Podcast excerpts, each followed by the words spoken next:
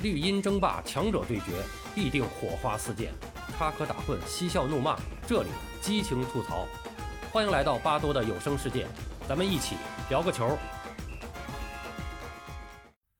朋友们好，我是巴多。前两天啊，也就是十月七号，各个网络平台流传着这样一张照片：一群满脸褶皱的大叔和老头对着镜头啊，摆出了一支足球队的合影架势。呃，还真有这个年轻人啊，也是不懂就问啊，就说这这帮大爷谁呀？都会踢球吗？别说零零后和一零后的小年轻，就是当年经历过这些大爷们巅峰时期的同龄球迷，也未必能认全照片中的人。毕竟啊，岁月催人老，白发满头飘，能把这照片认全的，担得起“老球迷”三个字。那么这张照片上都是谁呢？我在节目的封面上也贴了这张照片啊，大家可以看一下。其实从左到右，范志毅、安琪、米卢、苏茂贞、江津、孙继海、祁红，呃，然后前排呢，从左到右是申思、赵俊哲、马明宇、曲波、欧楚良。那么李伟峰啊，是转发了这张照片，并且调侃，哎，说我就想知道，今天的首发阵容是谁安排的，咋就没有我位置了呢？那么这张合影是怎么回事呢？是中国男足出现二十周年纪念活动的一部分，啊，说是出现二十周年，那是按照二零零二年世界杯正赛算的。呃，二零零一年的十月七号，在沈阳五里河体育场，啊，是这个世界杯预选赛亚洲区的十强赛中，中国队是一比零击败了阿曼队，提前两轮闯入了世界杯正赛。这大概是中国男足。最巅峰的一个时刻了啊！那个时候是全国有多少老少爷们儿啊，挥舞着国旗走上街头，可以说是歌声震天，泪流满面。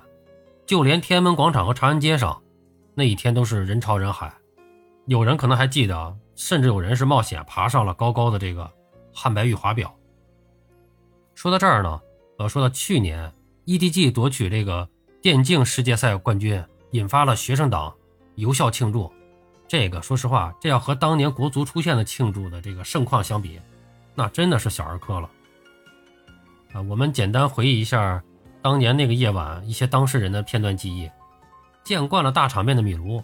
赛后的时候，大家在电视上都能看到啊，忍不住在五里河的草坪上奔跑了起来，不停地向看台上的球迷献飞吻。九个月以后，米卢是因为在世界杯小组赛中带领中国队啊，所谓的战绩不佳。黯然下课，实际上也是合同到期了。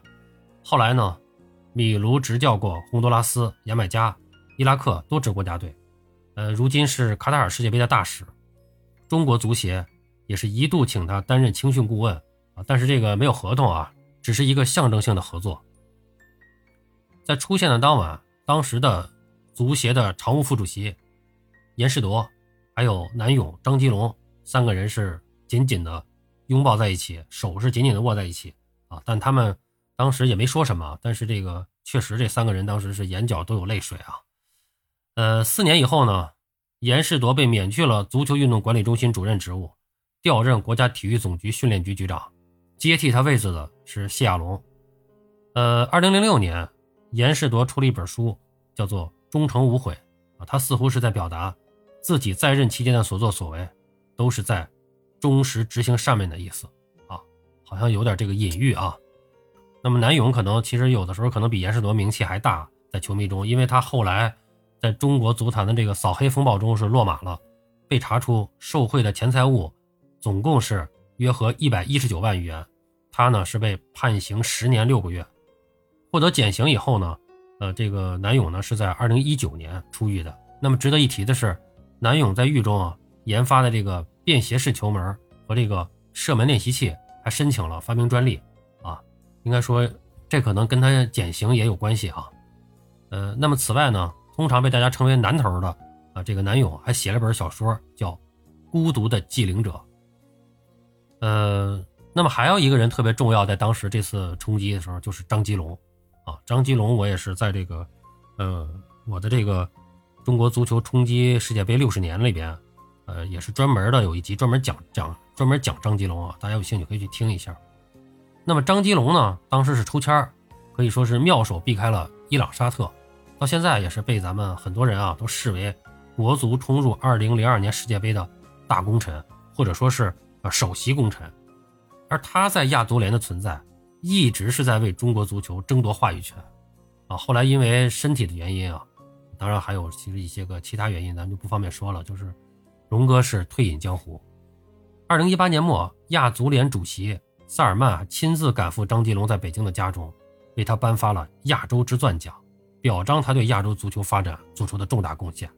啊，张吉龙也成为中国获得此项殊荣的第一人啊。所以说，真的，其实。呃，回顾张吉龙在这个呃亚足联，包括中国足协的工作，他不光是为中国足球做出了贡献，为亚洲足球，他也是做出了巨大的贡献，在亚洲足球也是举足轻重的人物。呃，出现的那一晚呢，国足对阿曼的主力阵容，我不知道现在还有多少人能记得啊。当时的这个首发出场是一号是安琪，四号吴成英，五号范志毅，七号孙继海。然后是这个八号李铁，九号马明宇，马明宇是在第八十二分钟被换下，然后十号啊马赛克，十一号于根伟是在八十九分钟被换下，十四号李伟峰，十八号李霄鹏，二十号杨晨，杨晨是在被七十二分钟换下，啊，那么这里边呃要说安琪和于根伟都是呃因为原来的这个主力呃江津和这个祁红啊，因为这个红黄牌停赛的问题，呃是没有出场。那么他们是属于这个递补上来啊首发，正好赶到这一个关键场次上首发。那么当年的替补席上坐着的是，呃二号张安华，三号杨普，十五号申思，申思是在第八十九分钟替换上场，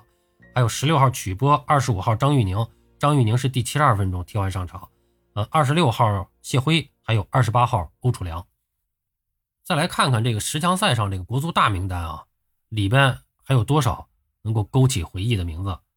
啊，我们把这个大名单也是咱们那个复述一下，就是呃，一号安琪，二号张安华，三号杨普，四号吴成英，五号范志毅，六号李明，七号孙继海，八号李铁，九号马明宇，十号马赛克，十一号于根伟，十二号苏茂贞，十三号陈刚，十四号李伟峰，十五号申思，十六号曲波，十七号杜威，十八号李霄鹏，十九号祁红，二十号杨晨，二十一号徐云龙，二十二号江津。二十三号傅斌，二十五号张玉宁，二十六号谢辉，二十七号邵佳一，二十八号欧楚良和三十号魏鑫。那么实际上啊，十月七号无力河那场比赛，国足只要拿一分就可以出线啊。在后面还有两轮的情况下，呃，国足只需要拿一分就可以出线。所以这个于根伟当时的这个进球，其实客观的说啊，呃，不是那么的关键，但它是一个标志性的进球啊。只能这么说，它是一个标志性。说实话，那场球即使中国队输了，到后面仍然有非常非常大的概率能够小组出线，更甭说打平了。打平就拿一分，又就去肯定也能出线啊。所以说，呃，于根伟那个进球应该说是中国足球一个标志性的进球，他但不是说一个特别关键的一个进球，什么一球踢进世界杯，这没有那个作用啊。这个绝对是客观的评价。那么他的名字呢，被以特别的地位载入史册。就我也说了，咱们就是就是因为那个球，它是一个出线之战的一个标志性的进球，那么他庆祝进球的镜头也是成为了中国足球的一个时代记忆。呃，如今呢，这个于根伟呢是在中超天津津门虎的主教练这位置上，可以说在中国足球的这个一线啊还在工作着。那么和他一样啊，呃，那一届不少国脚后来都是呃走上了这个教练岗位，比如李伟峰，现在是中超广州城队的主教练。那么在世界杯上踢中土耳其门柱的杨晨，啊是现任的 U 十七国青队主教练，啊邵佳一呢是担任的 U 十九国青的领队，还有徐云龙和杨普，他们都是在北京国安呃俱乐部工作，从事一些青训啊，一些相关的呃教练的任职。那么风头最火的要算当时的这个替补前锋谢辉啊，他是带领这个大连一方，现在是这个啊以这种压着打的这个风格是赢得了。特别是在中立球迷的这种拥趸是非常多的。那么最风口浪尖的啊，就是二李李铁，当年是在英超埃弗顿，但是结果呢是在这个国足帅位上几乎被骂光了。那么直到后来这个李霄鹏接手啊，有人又开始感叹啊，说铁子情商可能差了点，但带队啊确实不是那么差啊。所以我也一直在说，我说李铁下课绝对不是因为带国足成绩不好，当时的成绩其实还是可以的，是。场外因素啊，决定了他的下课。那么这次呢，国脚的重聚呢，呃，三大门将都来了。江津是十强赛前四轮的主力，后来因为受伤，从第五轮开始，呃，让位给了安琪。老将欧楚良呢，是象征性的打了最后一轮啊。那么江津呢，是在二零一二年被捕，判刑五年六个月，但因狱中表现比较好，也是获得了减刑。二零一五年底是，呃，出狱获得了自由。那么据央视主持人韩乔生介绍啊，那么江津呢是在从事这个青训体制培养这个业余足球学生。那么韩乔生呢还经常跟这个江津一起踢球，他们好像还是邻居啊。呃，安琪呢是在离开大连人后啊，呃，安琪呢是在离开这个大连实德以后啊，就有点这个呃悄无声息了，泯然众人啊。然后是二零一零年是退役了，后来呢，他和他的姐姐安林一起做这个樱桃种植园啊，还有人曾经有记者拍到过他在路边摆摊卖这个安琪儿樱桃啊。那么二零二一年，安琪参加这个亚足联中国足协守门员 C 级教练培训班啊，那么应该说。看来安琪他心中的这个足球梦也还是没有消失啊，可能还要从事相关的工作。呃，欧楚良其实是一九九七年那届预选赛的主力门将，那么到了零一年呢，啊，他是作为一个第三门将，有点打酱油的性质了，但也是一种，也是一个保保驾护航的这么一个作用吧。同时，他也是队内的一个老将嘛，压阵。今年的六月份，欧楚良是加入中国女足教练组，而这个网友们津津乐道的是。今年三月的这个呃冯巩大战中啊，就是口水大战啊，这个呃冯潇霆和这个巩汉林的这个冯巩大战中，欧楚良是站出来哎说这个我送巩汉林一副真的签名手套啊，这个良好的风度也是令人称道啊。那么这合照中呢，还能看到祁红和申思，这个是上海滩当年出非常非常出名的双子星啊。然后这个祁红也是国足冲届世界杯的。重要功臣，在我看来，他在这次，在当时的十强赛里面，他的作用是最大的。他当时打的是前腰，然后十强赛里面他打进了三个球，是国足的头号得分手，而且这三个球都非常的重要。第一场比赛，他打进头球攻入的第二个球，这是拉开比分的一个球，非常关键。然后他进的第二个球，是在客场对阿曼的时候，当时咱们凭借范志毅的一个点球取得了领先以后呢。但是当时的比赛打得比较焦灼，然后是祁红接孙继海的一个传球，在禁区内一个冷静的摆脱之后打进一球，二比零可以说是锁定了那个客场胜利，拿下了这个客场宝贵的三分。然后随后呢，在客场对阿联酋的这个比赛中呢，又是祁红打进了唯一的一个进球，有这三分垫底以后，回到主场咱们是又拿下了这个乌兹别克斯坦以后，小组出线就已经是基本上就是。呃，板上钉钉的事儿了，后面只是走程序了。实际上，所以说祁红的那次发挥的作用是，我觉得是发挥的是最重要、最重要的一个作用了。呃，那么二零一一年打假风暴，这个祁红和申思啊，非常遗憾啊，是落马了。甲 A 的最后一轮是这个，呃，上海国际对这个天津泰达，那么泰达的总经理张毅峰是八百万元。买通四大国脚江津、申思、祁红和小李明放水，放水给天津泰达，以此来保级。那么在假球案庭审的时候，当时这个祁红是面无表情啊，咱们在电视上都看到了。然后申思呢是对着旁听席的父亲说了一句，啊说说了一句对不起，说我对不起爸爸，希望以后呢能尽孝心。呃，这两个人分别是判了五年和六年。申思在监狱里面据说还是参加了这个腰鼓队，后来还读了在线大学。拿到了管理文凭，那么出狱以后呢？这两个人啊都没有离开足球。他们在出事前呢创办的这个上海幸运星青训俱乐部，现在是上海上港的梯队的合作伙伴。那么说到上海双子星啊，咱不得不说这个上海滩的这个真正的大佬，那就是范志毅。他甚至可以说是现在几乎是呃中国足坛的这个大佬了啊，也是独一份的一个存在了。特别是咱们原来的这个国足第一前锋被打上马赛克以后啊，那么范志毅现在真的是中国足坛最大的大佬了。当年的范大将军在球场上是叫什么？横刀立马。如今的范大将军也是俨然成了意见领袖。呃，在那期火遍大江南北的这个吐槽大会上，范志毅调侃周琦，喷中国男篮，又顺带觊觎中国男足，充分展示了他的舞台天赋啊。啊，具体的这些个。他的名言啊，什么这个啊，真没想到足球还有能鞭策别人的一天啊！这个什么，呃，你周琦什么的都能都在打中锋啊，脸都不要了等等啊！大家有兴趣的可以去看看那那一期非常非常精彩的一期吐槽大会。那么后来在和这个罗永浩的这个直播连线中啊，范志毅说啊，说自己有点后悔，是被骗上了那期节目啊。他后来就说，他说我就不应该答应李诞参加这期节目，啊，说我不是在骂人，我后来是很后悔的，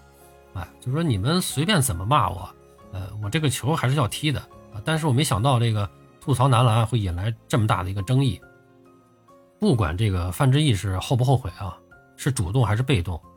那么他的一个新的人设是逃不掉了，那就是什么？就是中国足球的预言家。二零一三年范大将军的一段采访，至今在网上还是神一般的存在啊！再输下就要输越南了啊！泰国输完输越南，再输缅甸，接下来没人输了啊，脸都不要了。一转眼九年过去了，今天的中国男足真的是输给了越南啊，还是在正式的比赛上，世界杯预选赛上。所以说范大将军的话真的是一语成谶啊。而一转眼，这二十一年过去了，冲击世界杯的那帮老大爷们，一边合影一边感慨着昨天。哎，也不知道这个再过九年啊，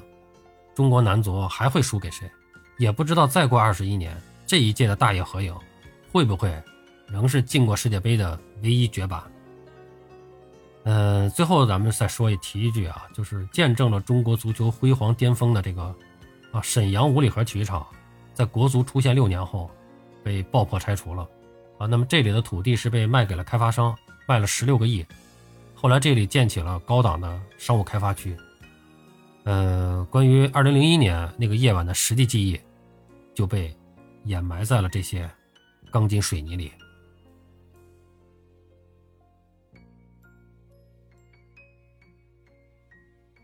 好了，朋友们，今天咱们就聊到这儿，感谢您的收听。您有什么想和巴多交流的？咱们评论区见。本节目由喜马拉雅出品，欢迎收听、订阅、评论、转发。巴多聊个球，我们下期再见。